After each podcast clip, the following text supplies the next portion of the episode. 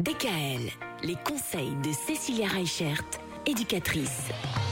On parle des activités à faire pour les enfants pendant ces vacances. Aujourd'hui, une activité euh, eh bien, qui prend de l'ampleur également, qu'on voit de plus en plus, ce sont les visites virtuelles qu'on fait depuis la maison, depuis chez soi. Bah oui, il faut le dire que ben, pendant les vacances, il fait pas toujours beau et puis il fait un peu froid, donc oui. on n'a pas forcément toujours envie de sortir. Et euh, ce qui va être important, comme on le disait la semaine dernière, c'est à un moment donné de faire des visites qui soient culturelles, qui soient historiques et qui permettent à nos enfants et à nous de passer des bons moments tout en découvrant des nouvelles choses. Et alors moi, je vous invite à découvrir euh, le hashtag Explore Paris et on s'y croirait vraiment. On peut visiter le Louvre, le Sacré-Cœur, euh, l'Opéra Garnier. Les plus beaux sites de la ville de Paris sont en digital. Et c'est pas payant? Alors, euh, il y a des choses qui sont gratuites et il y a des choses qui sont payantes. Et on va pouvoir trouver comme ça différents sites sur lesquels on va pouvoir faire des visites virtuelles.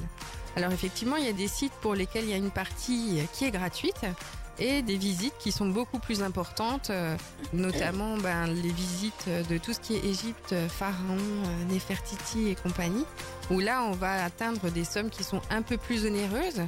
Mais ce qui peut être chouette, c'est qu'on peut le visiter euh, depuis son canapé, au fond de son lit avec une couette et du thé. Enfin voilà, c'est ça qui est chouette aussi, c'est de pouvoir passer des bons moments autrement et en évitant un petit peu ben, la foule, le monde. Ouais. Et en étant un peu tranquille chez soi. Ouais, c'est pas mal. Faudrait qu'on fasse ça aussi avec les grands monuments alsaciens, la cathédrale de Strasbourg, le- la collégiale de Tannes, euh, que sais-je. Ou alors euh, l'un des plus beaux villages d'Alsace, Wunschpar, par exemple. Mais ça, c'est une Ah, bonne idée, ça. pas. Mhm. Faudrait qu'on pense à, Ouais. à ce genre de choses. Merci euh, pour ces bonnes idées, Cécilia. Et à demain. DKL.